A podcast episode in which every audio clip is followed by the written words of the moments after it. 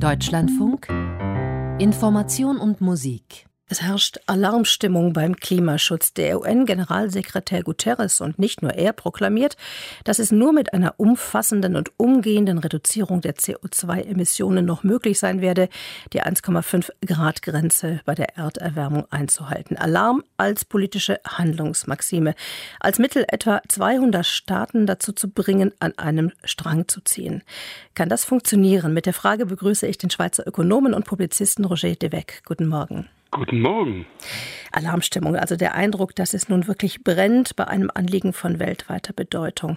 Kann man annehmen, dass das Kompromissbereitschaft, Verständigungsbereitschaft befördert oder macht das im Gegenteil einfach nur schwach? Also in Glasgow wollen die Europäer die viel zu wenig, aber doch am meisten getan haben, versuchen die Amerikaner mitzunehmen, die mehr tun möchten, aber der Kongress bremst den Präsidenten Joe Biden. Und die Chinesen, wenn man ihre jüngsten Pläne anschaut, dann spricht sehr vieles dafür, dass sie enttäuschen werden. Sie setzen beispielsweise nach wie vor in großem Maßstab auf die Kohle. Mit anderen Worten, das wird schon ein schwieriges Verhandeln. Und wenn man sich so mit dem Rücken zur Wand wähnt, dann ist das ja auch keine komfortable Position gegenüber den ganz ausdrücklichen Klima-Hardlinern aus Russland, aus Brasilien oder aus der Türkei. Ist eine unvollständige Liste. Es gibt natürlich noch viele andere. Also wirklich keine so gute Ausgangslage. Eine schwierige Ausgangslage, aber zum ersten Mal wird wirklich Weltpolitik gemacht. Zum ersten Mal muss die Welt lernen, sich als Ganzes nicht nur zu verstehen, das tun wir seitdem wir den blauen Planeten von einem Satelliten aus beobachten konnten, sondern auch ganz handfest Weltpolitik machen. Und da ist der Leistungsausweis vieler Demokratien schlecht, aber der Leistungsausweis der autoritären Staaten noch schlechter. China zum Beispiel, nur weil die Volksrepublik totalitär ist, konnte die Umweltzerstörung dort so dermaßen weit gedeihen. Und äh, das gilt leider auch für viele andere Staatsformen. Es ist ja der noch vor kurzem unter einem anderen US-Präsidenten vielgeschmähte Multilateralismus, der bei so einem UN-Gipfel zur Hochform auflaufen müsste. Also gegenseitige Verständigung, gegenseitiges Achten von Vertragsverpflichtungen. Wobei es keinerlei Sanktionen gibt gegen diejenigen, gegen die diese Verpflichtungen verstoßen. Kann das funktionieren?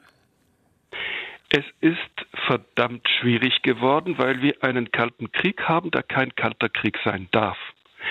Im einstigen Kalten Krieg des Westens gegen die Sowjetunion, da konnte der Westen hoffen, sie wirtschaftlich letztlich zu ermüden und mit Rüstungswettlauf auch Schachmatt zu setzen. Jetzt ist ein Kalter Krieg zwischen den Vereinigten Staaten von Amerika und China. Und äh, weder wirtschaftlich wird es den USA gelingen, China an den Rand zu drängen, noch kann man auf China als Partner verzichten. Eine Weltpolitik, eine Weltklimapolitik ohne China gibt es schlicht und einfach nicht. Er ist ein unumgänglicher Partner, dieser schwierige Partner, diese Volksrepublik, die letztlich ganz andere Interessen in den Vordergrund hat, nämlich Machterhalt eines Regimes, das immer autoritärer wird. Und Multilateralismus würde ja am besten funktionieren, wenn es große Blöcke an Verbündeten gibt. Aber die haben wir im Moment nicht. Nein, wir sehen, äh, wie sich auch die Europäer spalten.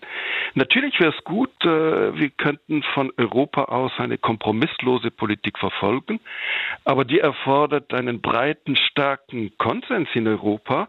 Frankreich zum Beispiel verfolgt eine kompromisslose Atompolitik, weil die ganz große Mehrheit der Französinnen und Franzosen von links bis rechts die Atomkraft nutzen möchte. Deutschland verfolgt eine ziemlich kompromisslose Politik des Ausstiegs aus der Atomkraft, weil die große Mehrheit der Deutschen das ebenfalls so möchte. Und dann gibt es natürlich auch die ganz andere Art der Kompromisslosigkeit, Russland, Türkei, andere, die sich herzlich wenig um die Ökologie kümmern, nämlich autoritäre Regimes, die ihre Politik einfach durchziehen und sich wenig um die Stimmung unter den Bürgerinnen und Bürgern kümmern, weil die ja bloß Untertanen sind.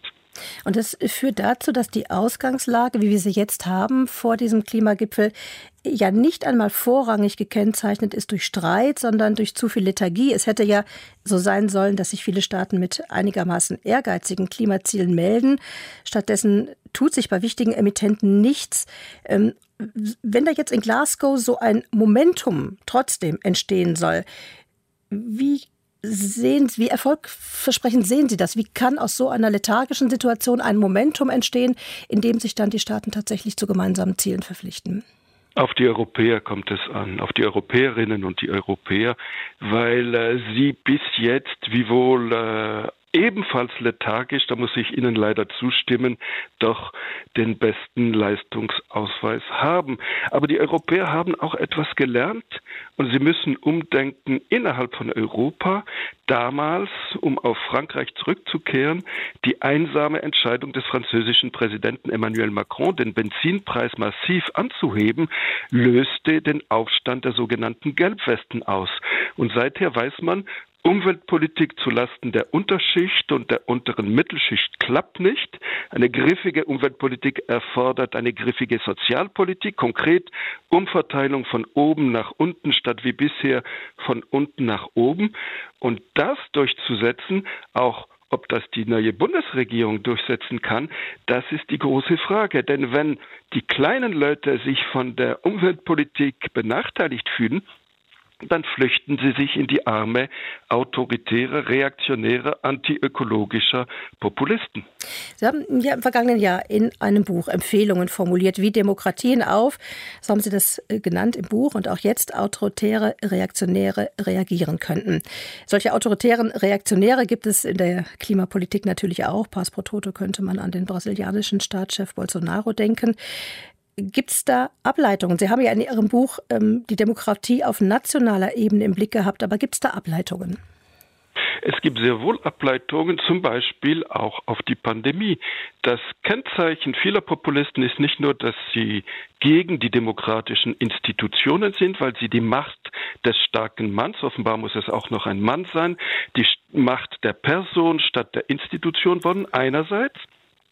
Und andererseits sind sie durch die Bank dabei zu leugnen, ein Problem, das sie nicht lösen können. Das war bei der Pandemie so und das ist die Klimafrage so. Sie lehnen wissenschaftliche Erkenntnisse ab. Und ich denke, man muss in der Demokratie das schwächste Glied der Politik, nämlich die Umwelt, stärken, institutionell stärken. Und deshalb mache ich in dem Buch Die Kraft der Demokratie zwölf Vorschläge für eine Modernisierung, eine Aktualisierung der Demokratie, um sie auf die Höhe des ökologisch-digitalen 21. Jahrhunderts zu bringen. Und in dem Zusammenhang taucht auch die Idee von einem europäischen, zumindest europäischen Gerichtshof für die Rechte der Natur auf. Ich möchte aber den Blick noch auf einen anderen Punkt lenken. Sie sind ja, Herr de Weck, auch Ökonom. Wie groß sind Ihre Hoffnungen, dass es letzten Endes ökonomische Logik ist, die die Weltgemeinschaft dazu bringt, sich zum Klimaschutz zu verpflichten? Die Berechnungen darüber, wie gravierend die Folgen der Erderwärmung auch ökonomisch sind, die sind ja schon überzeugend. Das kann ein Treiber sein, das sollte ein wichtiger Treiber sein, aber nicht nur dieser. Ich meine, seit äh, Bill Clinton hieß es immer, it's the economy stupid und wir müssen endlich auch dazu kommen zu sagen, it's the ecology stupid, it's the society stupid, it's the democracy stupid. Wir müssen einen viel breiteren Begriff dessen, was Wirtschaft ist, denn Wirtschaft umfasst Gesellschaft und Gesellschaft umfasst Wirtschaft äh, kommen. Und ich finde, dieses Ineinander von politischem Denken und wirtschaftlichem Denken haben zu einer Zeit, da man wirklich auch ebenfalls umdenken musste, neu denken musste, teilweise die Demokratie neu erfinden musste, die Liberalkonservativen nach dem Zweiten Weltkrieg und dem Holocaust gemacht. Sie zogen die Lehren damals aus diesen Katastrophen. Und die erste Lehre war europäische Einigung, Rücksicht auf die Nachbarn. Die zweite Lehre war soziale Marktwirtschaft, Rücksicht auf die Schwächeren. Und nun ist es nicht nur Aufgabe der Linken, sondern auch der Liberalkonservativen, endlich wieder konzeptuell zu denken und an einer ökosozialen Demokratie zu arbeiten. Leider nach vier wirtschaftsliberalen Jahrzehnten denken viele Liberalkonservative, wenn sie konzeptuell denken, wenn sie eine Politik verfolgen, die gestalten soll, dann sind sie schon etatistisch, staatsgläubig. Von dieser Irrlehre müssten sie wegkommen. Vielen Dank. Einen schönen Sonntag wünsche ich Ihnen.